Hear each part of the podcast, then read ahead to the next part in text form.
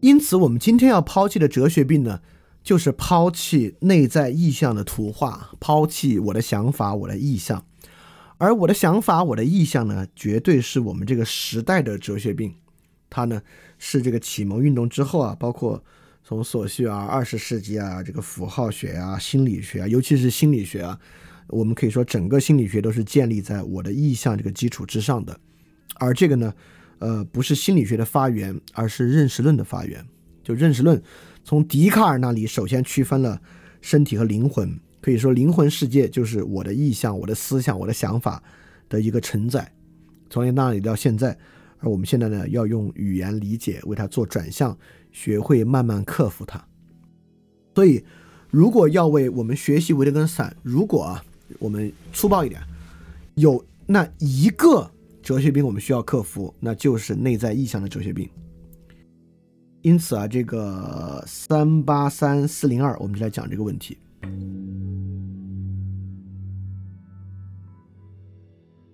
所以三八三三八四，维特根斯坦就说明啊，在这个情况之下，我们来做概念的辨析啊，我们来分辨不同的概念。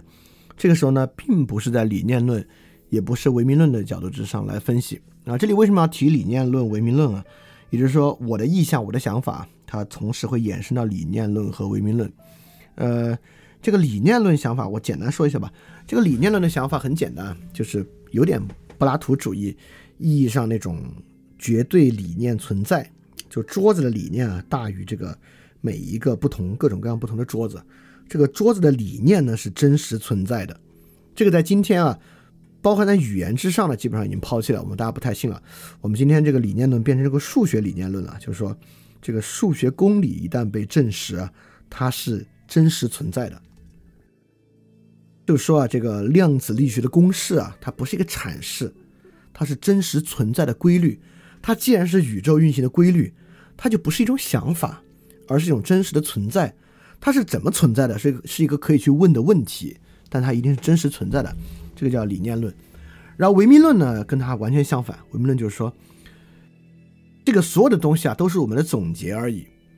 就总结之外呢，都是各种各样和它不一样的一些书像，就不同的例子。啊，修魔就是一种典型的唯名论啊。好，维特根斯坦说啊，你看。我们现在分析现象，我们不分析现象，我们不分析红，不分析一样，不分析恍然大悟，而分析概念。我们分析现实这个概念等等等等，分析这个词儿的应用。维特根斯坦说，我们做的事儿呢，看上去像是唯名论。那唯名论的基础呢，就是这个概念是个人造物，对吧？这概念都是人发明的。这个概念能包含我们那个言说对象的所有的性质啊、本质啊等等等等的吗？当然，最开始唯名论反对的概念是神这个概念啊，他们认为神是不能为人所知的，等等等等啊。这个，这个回到我们之前那个康德的问题和那个欧洲思想史跟欧洲历史的那里面，我们讲过唯名论啊，今天就不细说。那么维特根斯坦进一步说唯名论的错误呢，就是把所有的词语都解释成了名词，因此呢。他们以为他们在描绘词语的用法，根本就没有描绘词语的用法。因为你在说名词描绘一些用法的时候啊，你还是忍不住指物，你要么就指真正的红色，要么就指内心的红色，就是把一切词汇简简单单理解成名词，是这种指物执念的开始。而维特根斯坦接着说呢，我们是随着语言学到疼痛这个概念的。不是先有内在疼痛，再用疼痛来指我们的内在疼痛，然后我们再分辨，哎，疼痛这个概念包含我们所有的疼痛吗？我们有没有一种疼痛的感觉是疼痛概念没有包含的？不是这么回事儿。跟红色一样啊，就是如果唯名论来做疼痛的概念辨析，就要辨析疼痛这个词是不是能够包含一切疼痛的性质和疼痛本身的存在属性。等等等等的，就我们有没有穷举疼痛，有没有人的一种疼痛，好像介于疼痛又介于痒，说不上疼还是说不上痒，所以“疼”这个词啊不精确，对吧？等等等等的，或者说两种疼真是一样的疼吗？你们那个疼是不是在我们这个疼的基础之上都不算疼啊？就不完完全不是这些东西啊，这是唯名论式的辨析，还是把疼当名词。那维特根斯坦的辨析呢，就像我们辨析恍然大悟一样，就是我们使用“恍然大悟”这个词的时候，是在什么环境、什么条件之下说恍然大悟的？尤其是在什么条件之下，我们说“恍然大悟”这个词就不合适，就不能那么说，因而呢，来找到它这种条件。所以唯名论啊，还是在探索世界本质；唯名论啊，还是在对比我的疼痛，疼痛这个词。我对神的理解，神这个词，神的本体，神这个词，还是这么一套想法。维特根斯坦这个就是工具，就是我们讲疼，我们讲恍然大悟，是拿来干嘛？什么时候能起作用？什么时候不起作用？什么时候那么说就说错了？等等等等，这是两种完全不同的思路。对，就今天呢，我们就是一直在对比这个我的想法这个思路。和工具这个思路孰优孰劣，而从而慢慢看出工具这个思路是真的好。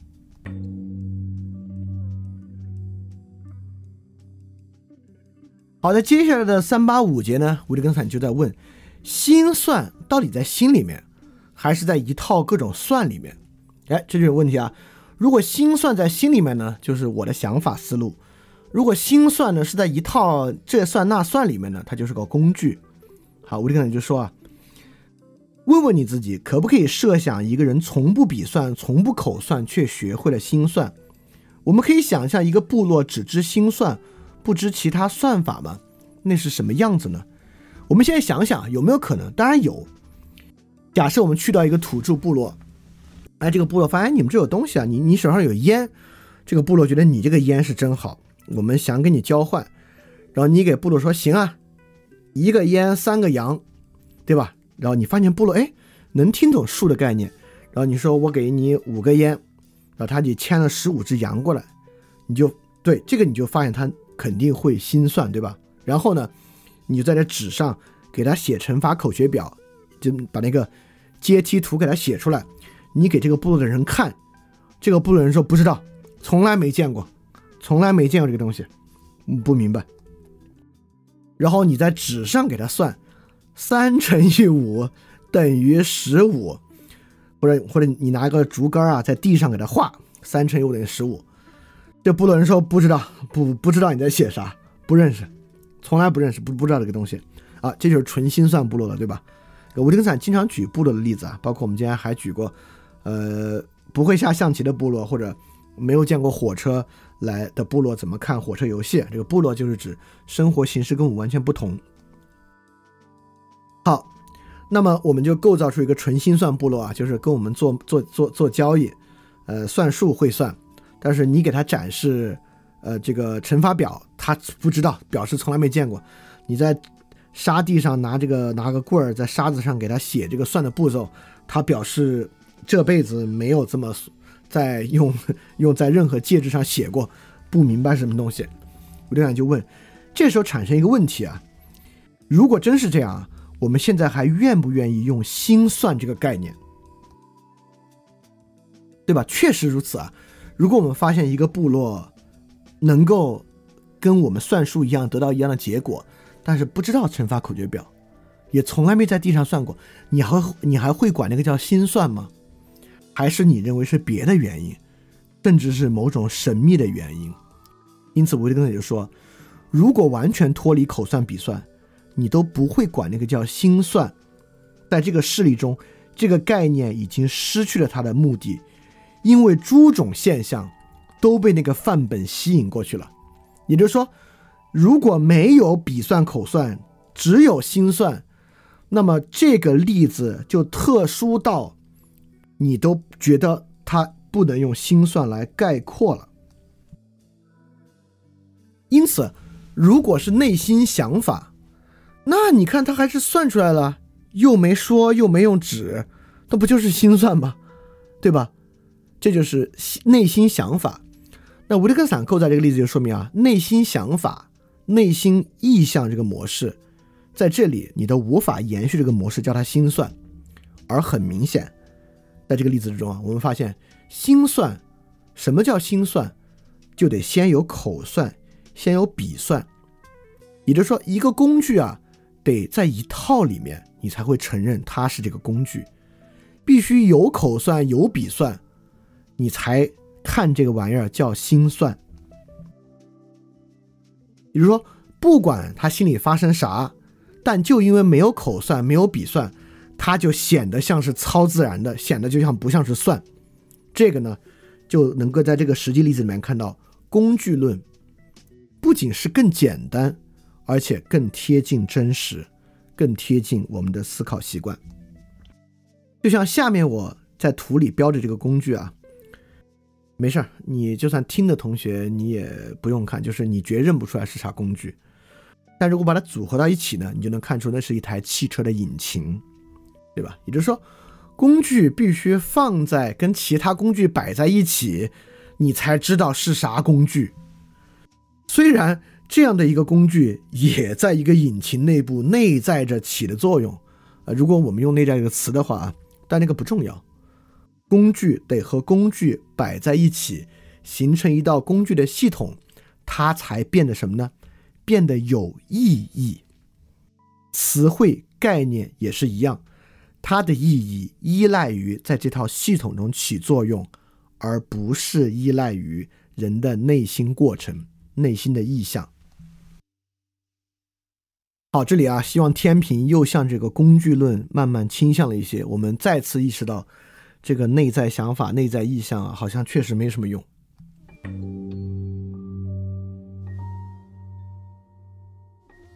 好，在三八六三八七节啊，我先造了一个句啊，这个句子关于红色，我是这么说的啊，我说，当我们看到一个红色的物品时。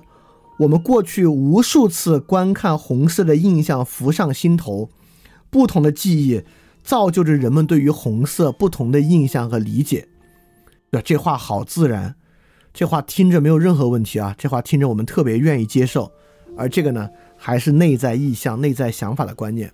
好，维特根斯坦在三八六问了一个问题，说：困难啊，不在于我怀疑我是否能真正想象出红色的东西。就是红色意象啊，困难在哪儿呢？就是什么困难？就是这套内在想法的困难，在于我们能够径直指出、描述出我们想象的颜色，并把意象投射到现实中，没有丝毫困难。也就是说，用这套内在想法、内在意象的理论啊，比划比划，想象我们每个人都有各不相同的内在意象，非常容易。人对我们对红色的想法绝对不一样。我们对疼痛的想法也不一样。我们虽然都使用 red 这个简单的单词，但是你听过这个叫 red 的乐队，玩过那个叫 red redemption 的游戏，你对 red 的理解都会不同。这太容易想象了。困难就在于，哇靠，都这么不同了，我们平时认红色怎么没有出过任何问题？为什么我们说这是红色，其他人没有经常提出疑惑，说这玩意儿怎么叫红色呢？对吧？我们对红色的一致是怎么来的？这就变成了一个非常复杂的问题。好，三八七节非常短，但这句话在维特根斯坦哲学研究里面非常有名啊，是一个名句，叫做“深刻的景貌容易消隐”。什么是深刻的景貌呢？我们过去认为贴近本质的东西是深刻的，但现在来看，说实话，包括我们所发明的各种社会理论，这个内卷，那个啥啥啥。也就是说，现在我们来想想啊，为了一个外在现象发明一个内在的指物对象，编一套说法，搞一个本质，这东西复杂吗？我们学一种流行的概念，我们学内卷，包括激进主义女权学那一套父权制理论，是个什么复杂的东西吗？那不都是十五分钟、二十分钟之内就能够知道是啥意思的吗？对吧？难道那个东西真的非常深刻吗？那东西不深刻，那东西就是就像就像维特根斯坦说的，困难不在于我是否能想象出这东西，在脑子里构成一个内在意象、内在想象，这事非常简单。真正难的是啥？真正深刻的、容易消隐的，就是看出来所谓心算是坐落在一整套算中的一个外部共识。思想与现实的和谐呢，就是在这一整套词汇的整体使用之中。这个是真正深刻的景貌，它非常容易消隐，因为我们忍不住去想有一个外在现象，我对它有个内在的认识，而这个内在的认识把它编成一套理论。比如说，我们总是平时接触问题，忍不住用人的想法、人的意向去想，但我们总误以为这套东西是很深刻的，心理学是很深刻的，不是。就这套东西都是很容易理解的，十分钟、半个小时就能学会的这套思想方式，这东西一点都不深刻啊！就真正的深刻是什么呢？啊，在这里，海德格尔和维特根斯坦是一样的，真正深刻的是整全性的景貌。对，因为世界是整全性的运作的，而不是在单一的一个点上向内独自运作的。所以说，真正深刻的总是整全性的东西。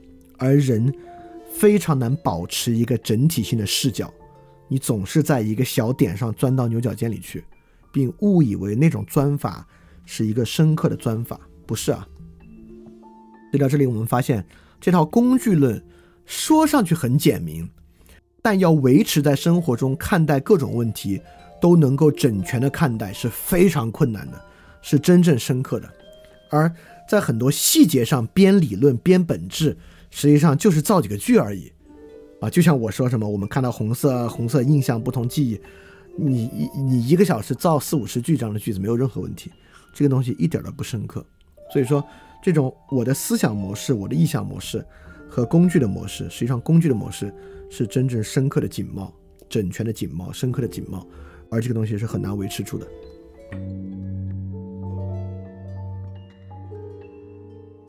在三八八节，维特根斯坦再举了一个例子，让我们来分辨到底是我的想法、我的意向、我的记忆在起作用，还是外部工具的整全性在起作用。这里呢，就是说，他说，在这里我没有看见紫色的东西，不过你给我一个颜料箱，我就可以在里面给你指出紫色来。人怎么能知道到时候他就能把紫色指出来呢？就是说，他如果看见就能认出这种颜色，为什么呢？是因为他脑子里有个紫色意象在先吗？是因为他非常清楚什么是紫色的意象，以才知道自己一定能认出这个颜色吗？不是。也就是说，它到底和紫色意象相关，还是我们在各种的不同地方都见过颜色组合里面一定有紫色？就比如说一盒油画颜料里面各种颜色。赤橙黄绿青蓝紫这样的语言系统表述，口红色号摆了一排，里面有紫色。我们在电脑上做设计的时候，打开不管是最早的画图，还是 Word，还是 Photoshop 里面的图板，那个图颜色板上面紫色的部分，对吧？我们经常接触各式各样的颜色外在系统，这些外在系统里面都有紫色，我们每一次都认出了紫色，所以说我们才敢说，你给我个颜料箱。我就能认，我就能把把紫色给你找出来。但我们过去认紫色，以及这个时候，我们非常少想，我脑子里面有一个紫色的意象。而这个问题，维特根斯坦不仅在问这个紫色的意思啊，维特根斯坦还在问我们生活中的信念和确定性来源于哪儿？确定性来源于我的意向、我的理解、我的知识吗？不，确定性来源于语言工具。确定性来源于这一整套的外部景貌，真正的确定性是在这里面产生的。好，说到这儿啊，我们对于什么是我的想法、我的意向的这套方式，和什么是工具、外部工具这个方式，应该有更多的理解。但我觉得你依然忍不住在想，我回想一下，我还是认为我过去生活中所有那些最有代表性。最 illuminated 就是给我最大启发的东西，都是一些想法、一些理论，而不是一些外在的系统啊。感觉对我生活中真的起作用，比如说什么劳动异化呀，你说这些是什么外在系统吗？这些不都是一些理论吗？都是一些内部的意象吗？对吧？我感觉这些才真正反映现实啊。好，接下来我就跟他告诉你，为什么这些意象并不反映现实。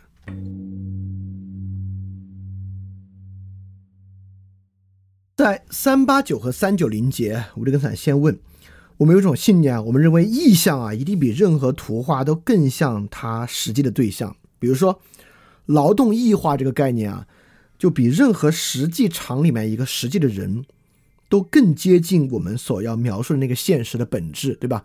存在一种现实的本质，叫做这个资本主义劳动异化。你去一个具体的厂里啊，那老板特好，对吧？他可能还让这个本质显得不那么明确呢。就资本主义劳动异化这个本质是实际存在的，它呢是一种意象，它比任何实际的例子呢都更接近这个本质。所以，不管我们把图画画的多像，它还可以是什么其他东西的图画，但意象的本性就在于它是这一个意象。而不是其他任何东西的意象。维特根斯坦就是说啊，我们用这个意象啊，越用越像一个超级概念，一个超级图像了。这个超级概念和超级图像啊，之前我们讲这个哲学研究其实讲到过啊，我们没有超级例子，却逻辑性的认为我们拥有超级概念啊，这个是在延续修魔的方式反驳这种过度概括啊。在这里也是一样，我们何以认为？意象就是最根本、最本质的呢？我们何以认为没有一个这个超级劳动异化工厂？你觉得拼多多是啊？但你要去深入细节看，呃，比如说今天看了一下那个那个文章，好像也未必，对吧？里面总是有很多更多其他人的存在，但你却希望认为这个资本主义劳动异化是一个真正的、真正有用、真正贴近本质的一个现实与现实世界和谐一致的描述，未必。当然，这么反驳你还觉得不？我就想觉得资本主义劳动异化也 possible。但你看接下来这个，维特根斯坦就会认为，维特根斯坦向我们表示，这个意象构造出来的东西啊，绝大多数时候都极其荒唐。比如他说啊，我们能够想象石头石头有意识吗？就比划比划肯定行，对吧？如果能，那为什么不仅仅证明意象这玩意儿对我们毫无益趣或者毫无用处呢？也就是说，我们靠意象、抽象构造的东西，我们就仔细想想，它到底是更接近现实，还是绝大部分情况之下都是 nonsense？我当然是持绝大部分情况之下都是 nonsense 的。就比如说刘慈欣就构造出了不靠语言而靠心灵直接沟通的人，对吧？我们都觉得，哦哟，这个是人类的未来啊！就是，甚至我们一想这个。脑机接口，我们觉得有有脑机接口之后，以后我们也可以超过语言，而用心灵直接沟通，啊，这个 nonsense。甚至有一个著名的游戏《星际争霸》，里面还构造了一个种族，跟刘慈欣那个很像啊，就是里边有一个叫心灵那个种族，就我们一般把它称为神族，就里边的人呢都是这个心灵直接连接，但是呢还能保持自我，就是他们心灵直接沟通啊，心灵直接连接，有共识，很容易有共识。不容易起矛盾、起冲突，但是吧，还能保持自我，这怎么可能呢？你这心灵要一连接，不就全变成一个人了吗？对吧？因此啊，这些东西靠这种意象比划比划的东西，在很大情况之下，其实都是 nonsense。这是一个造句，而并非想象出一种实际的终极沟通。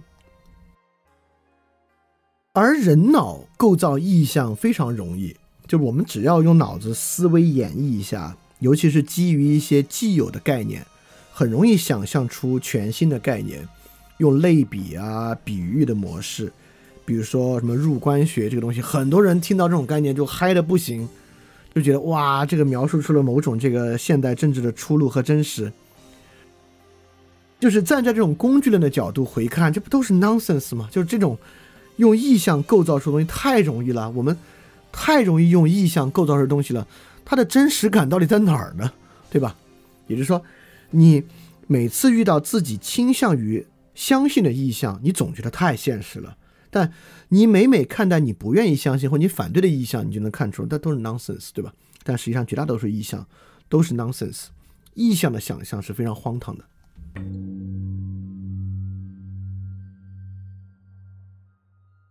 所以在三九幺到三九三节啊。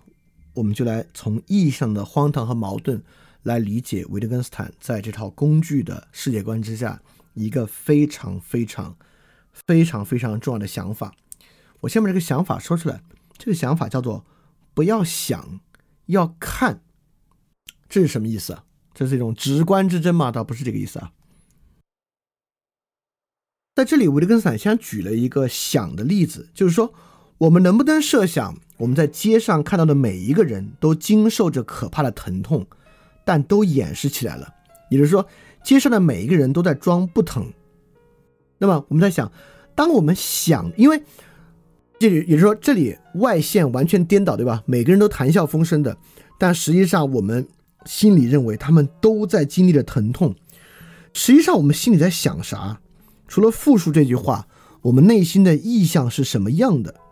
比如说，我就跟他说，我们还可以想别的。我们在说他的灵魂在疼，但跟肉体没关系。或者说，我们说疼痛啊，到底是无需显示在肉体之上的。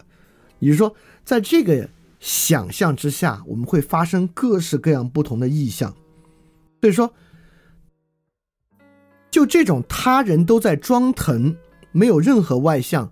在内心意象中的否定之否定，就是他人在疼，但是吧，他人没有体现出来，但其实他们真的在疼，就很像他人向我提意见，不是他不喜欢我，也不是要对我好，而是他要用这种方式促使我对他的认可产生渴望和依赖，这就特别像是这么一个过程。因此，在发生他人装疼的意向的时候，我们心里到底。产生什么意向？这个意向怎么才能够在心里确定，从而意识到所有人都在装疼？这本身就能体现出这种意向啊，否定之否定，推了这么多步，又不结合任何外线，本身这种纯粹想象的荒唐和矛盾。包括我们说我们要想象所有人都在装疼，其他人也会说你这个是在胡思乱想，是在想象。而维特根斯坦说：“是说装疼这事儿是个扯淡的吗？不是呀。”维特根斯坦说：“假设啊，现在在演戏，我们啊就演一个父亲在外边跟人为了保护女儿啊，在外面跟坏人搏斗，肚子被捅了一刀，回到家为了不让女儿担心，装着不疼。好，我们直接跟演员说这个就完了，我们都不用说。”你现在内心的意向是什么？什么什么什么什么什么？在这里没有任何复杂的意象，装疼这个事儿非常清晰。因此，这就是不要想要看的关键之处。这个关键之处，也就是说，重要的东西不是这个想法对，还是那个想法对。哲学家面临的问题不是这个命题为真。还是那个命题为真，而是如何用一幅图画代替另一幅图画，而在这幅图画之下，我们看到不同的东西，在这个不同的视角之下，一个过去需要复杂解释的东西变得非常的清楚。也就是说，我们经常看到一个工具，对吧？我们在网上总是能见到很多稀奇古怪的工具。比如说，好多人如果没有修过汽车和摩托车，看到那种套筒扳手，你都会觉得什么东西这是？但是，一旦把那个画面拿出来，你觉得哦，这，我这太正常了，哇，这可不就是需要这样的工具吗？这种工具，如果你不是在那个画面之中，你就会不知道它是什么。所以说，工具论就是这样一个东西。什么叫不要想，要看呢？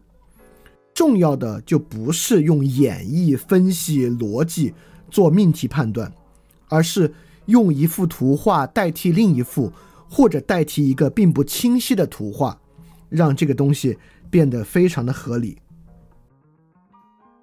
所以说，细心观察重过言语推理，这个呢，就是维根斯坦这哲学研究中非常重要的，而。如果我们在我的意向、我的想法的情况之下，那那个意向和想法结构本身的推理和思考变得非常重要，而工具这套想法呢，想这事儿没有那么重要。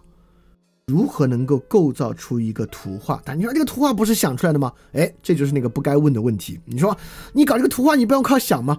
这纯造句，对吧？这是纯粹用哲学病的方式使用“想”这个词啊。就是在没有必要问这个问题的时候使用问，也就是说你要问我啊，那你想出了这个，你看你就想出吧，你想出这个演戏的例子，那不是想出来的吗？那你要这么问，他当然是想出来了。你说那想还是很重要啊，就这个东西就是没有意义的问题啊。那你你这里不能说因为想很重要，所以内心意向很重要，因为我就我就不会说这个演戏的例子是我内心意向构造，当然不是啊，那是你那是世界上真实存在的外部的现象和例子。所以说，意象本身假设，意象本身它的辩证，它是推理，它的否定之否定的荒唐和矛盾，怎么解决呢？就靠不要想，要看，而看呢，恰恰是这种坐落在工具之中的想法，这是非常重要的。这个呢，是解决哲学病之后，依然我们能得到某种本质，得到某种清晰认识的重要的思维方式，就是你看整部。哲学研究，维特根斯坦通过不断的举例，在每一个例子之中，其实想的难度都不大，对吧？那个例子一举出来，我们一一想，我们甚至一感觉，你觉得哦，对，是这样。比如说刚刚才啊，那个心算的例子，就是构造一个图画。你说我们在那儿会管那个部落叫心算吗？当然不会啊。你不用靠想，变得非常清晰。就那个情况之下，我们是不可能管它叫心算的，这是非常清楚的。所以说，不要想，要看。这个本质呢，就是这样看出来的。就比如说，我们刚才得到了一个非常关键的本质啊，就是刚才那样的一种心算，其本质并不是指心理的运算，而是在诸种运算概念之中工具中的一个工具，诸种咬合在一起的心算、口算、笔算工具的一个环节。啊，这是一个比较复杂的东西啊，但刚才那个例子之中呢，一看就看出来了。对，不要想要看，就是这个意思。而今天这种环境啊，包括互联网的这种无语境特征啊，包括这个启蒙运动啊，大家这个理论旨趣啊，大家喜欢这种哲思啊，就是想太多，看太少，所以哲学病非常严重啊。所以说，这种语言的转向是非常重要的啊。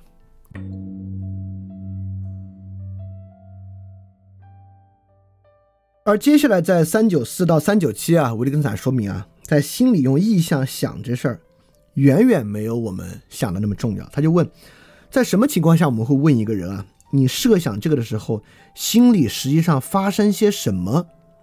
我们这个时候期待什么回答呢？就比如说啊，我们问一个人，你在 PUA 别人的时候，向他人提出质疑和意见的时候，你心里到底发生了什么？你是怎么想出那句话的啊？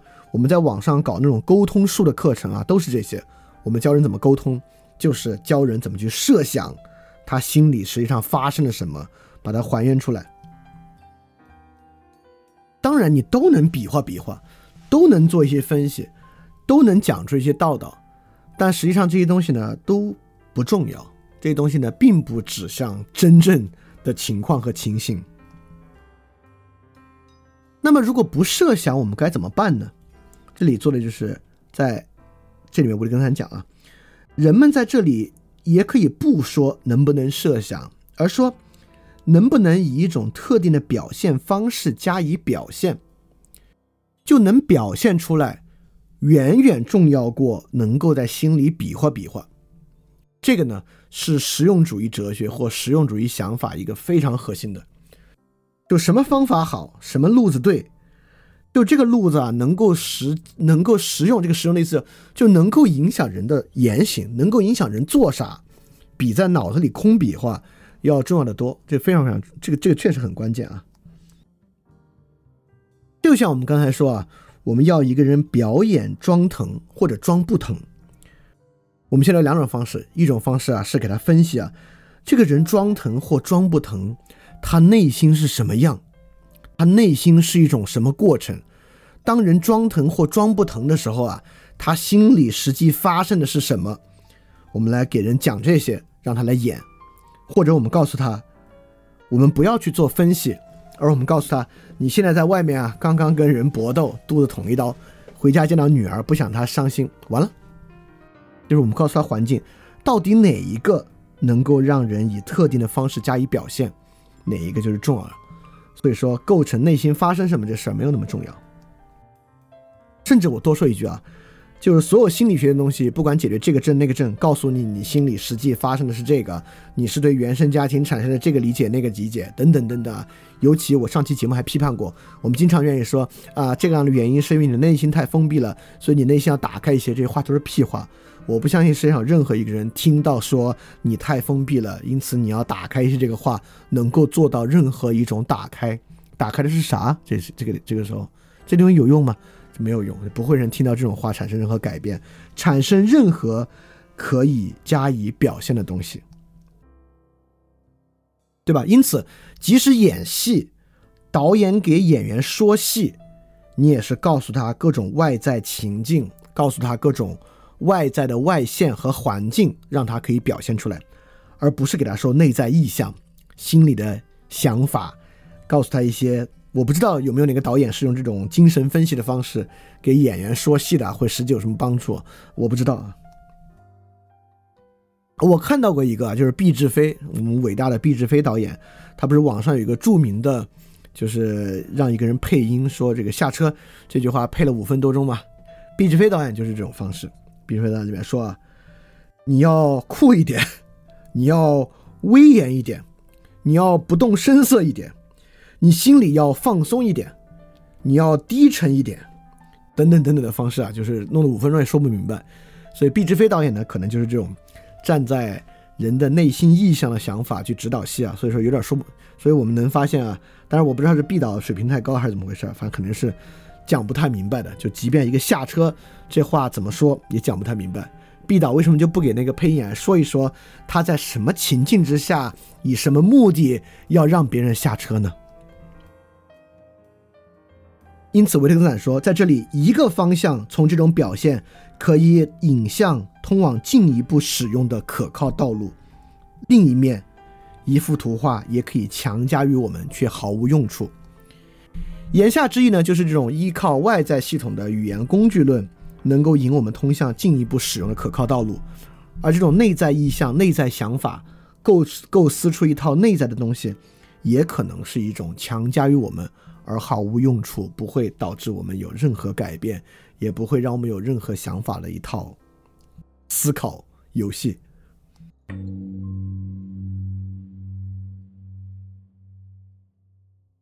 在三九八到四百节，维特根斯坦就接着上一句话说：“为什么很多意象是一个强加于我们却毫无用处的东西呢？”他进一步说明，很多我们说在意象构筑的东西，可以与现实一点关系都没有。它跟现实不是一回事儿，所以它并不与现实世界和谐一致，它呢也就不会导致任何其他的作用。在这个时候呢，维特根斯坦在这里面是构筑了一个比喻，就是视觉房屋。他把真实房屋和我们在脑子里面构思出来的房屋那种意象中的房屋，把意象的房屋呢叫做视觉房屋。言下之意说，在视觉房屋的时候，它跟真屋子是不一样的。比如说啊，他说真屋子呢可以有一个拥有者。实际的所有者，当然也有那种无主物，但他说视觉的房屋不可能有一个拥有者，因为它是视觉房屋嘛。比如说一幅画画了一个屋子，我们说这个屋子的所有者是谁呢？维特根斯坦说他所有者是画中门口那个老农，但维特根斯坦说他却进不去他的房间，因为一个画中的房子没有房间里外的区别，没有房子里也就无所谓房子外，对吧？它是一幅画嘛。当然，我们知道一个房子，什么叫一个房子啊？就就是里外的区别吧。房子就是指一个建筑物，它里边的部分叫房子，外的部分呢就是一个房子外。如果一个东西既没有拥有者，连里外之分都没有，一个房屋的图画，视觉房屋在什么意义之上是一个真的房屋呢？所以很多意象的想象就像是这个视觉房间的发明，可以比划比划。但它本身的特点和一个真的房屋却没有任何的关系。也就是维利根斯坦在这说了，我们仿佛揭示出了视觉房屋，其实是发现了新的说话方式、全新的比喻，甚至可以说一种全新的感觉。那我举的例子就是说，我们经常过去人们愿意使用的内卷，就是一种视觉竞争或者意向竞争。我们发明了一种全新的竞争方式，一种全新的竞争感觉，但这种竞争方式和竞争感觉，与真实世界的竞争其实一点都没有关系。好，我再多说一个例子，就是潜意识。我们其实啊都快接受了，潜意识啊就是发明一个新感官，而这个新感官真实存在，对吧？你说潜意识呢，我们不是说人以前就有一个潜意识，我们接触过，我们对它没有经验，但很多人又相信潜意识是实在的，这不就是已经发明我已经发明出一种全新感官、全新感觉了吗？对，维特根斯坦在这里想说的是，意象构造出的东西啊，就像那个视觉房屋一样，它看着特像，它看上去和现实的对象像，它说起来和现实的对象有关。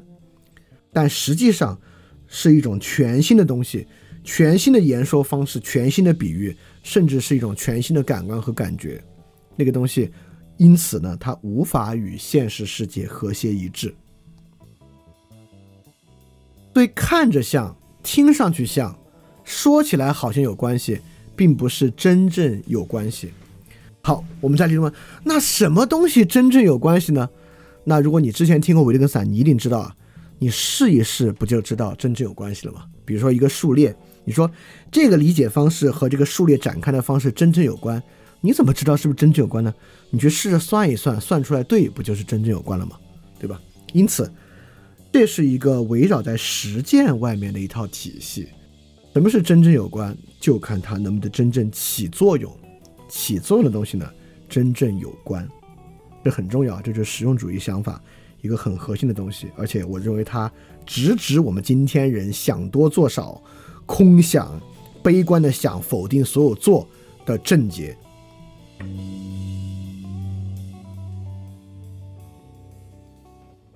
因此，四零幺、四零二这两节啊，维特根斯坦就在说说什么呢？就是沿着上一节，因为上一节很多人可能还没有完全理解，因为上一节我讲的比较快，关于那个视觉房屋的例子，我并没有展开讲的很细。我就直接引到了我们更容易理解的例子，希望你能够 get 到啊。呃，在那个例子中，你可能还觉得啊，是吗？意象的东西差距那么大吗？维特根斯坦进一步总结啊，什么是意象呢？你把一个新看法、新解释，认为啊，你直接搞出了一个新对象来。PTSD 就是对吧？PTSD 或者其他心理学病症，我们就是把一个新解释啊，直接搞成了一个新对象。这个东西啊，跟你们的害怕、恐惧都不同。这个东西啊，和你们的抑郁都不同。比如心理边界，这就是康德的那种本体想象。我们脑子里琢磨出来一个玩意儿，就总认为这个玩意儿背后有一个物质体。我的东西跟你的不同，所以我这个抑郁和你的抑郁情绪背后的物质体就是不同的。你看，这也从根本上说明了这个意象与现实会呈现巨大的差异，因为。它并不是对现实的理解，我们总是用新看法、新解释，把它搞成发明出一个新对象。所以说，这四零幺、四零二的标题啊，我画上了海德格尔的一句话。海德格尔说：“存在之争是巨人之争。”然后我在这里用用维特根斯坦的方式啊，存在之争就是意象图画之争。你编出一套意象，你不是？你看我们之前说啊，语言反映现实。所以我们要看我们认识的对象是不是真的对象，我们认识的方式是不是真的方式。我们现在发现这个对象哪来的呢？是有很多对象我们在选对象吗？不是啊，这个对象压根儿就是你的一个意象发明出来的，你的一个新看法、新解释，你发明出了新对象，那你当然这个对象是唯一合理的对象了，因为它就是你这个意向发明的对象嘛。这里维特根斯坦举了很多例子啊。就是唯心论、唯我论、实在论等等等等啊，这些呢就是这些意象图画，这些意象图画呢就都有自己的一套想法。比如说唯心论、观念论就认为观念是真正实在的，善、真、好、美是真正实在的东西，美的东西呢都是美这个概念的分有，对吧？那我们认识善、认识美是真正重要的认识对象。那唯我论呢，就认为自我、我、自我和我是先在的实在，这个是最实在的，所有对象都没有我来的实在啊。笛卡尔存在主义都这么想。那实在论呢，认为逻辑规律是最实在的，我们认识的呢就是合逻辑的、能够实证的、规律性的东西是实在的。因此，这些意象图画争辩会怎么样呢？会成为维特根斯坦总结啊，一派人攻击正常的表达形式，仿佛是在攻击个断言；另一派人呢，捍卫这种表达形式，仿佛他们在强调每个有理性的人都能承认这样的事实，对吧？比如说实在论的人认为，这个逻辑难道还不是事实吗？唯我论的人认为，我的想法、我的感觉难道不是事实吗？唯心论的人认为，善和美作为根本的原动力难道不是事实吗？等等等等的啊，就是每一个意象图画就是一种对于世界的完全不同的理解。因此，他们一派就说呢，你那你们那个说法必然不存在，也说我这个说法呢必然存在，而这是什么呢？这都在超出我们实际的概念语法，主张一种理论，主张一种实际没有用的言说方式。所以维特根斯坦的反对所有这些。对维特根斯坦不是唯物主义者、唯心主义者、实在论者、这个唯名论者等等等等，维特根斯坦都不是，都不是。维特根斯坦就是一个。日常语言学派是他开启的，当然，他跟后来的日常语言学派也不完全一样。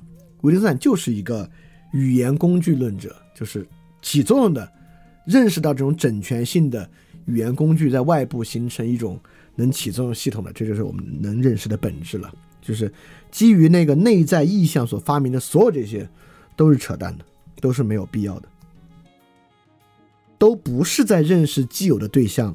而是在自己的语言之下发明了新的对象，就是康德所讲的那种本体想象这个问题意识，他们是相通的。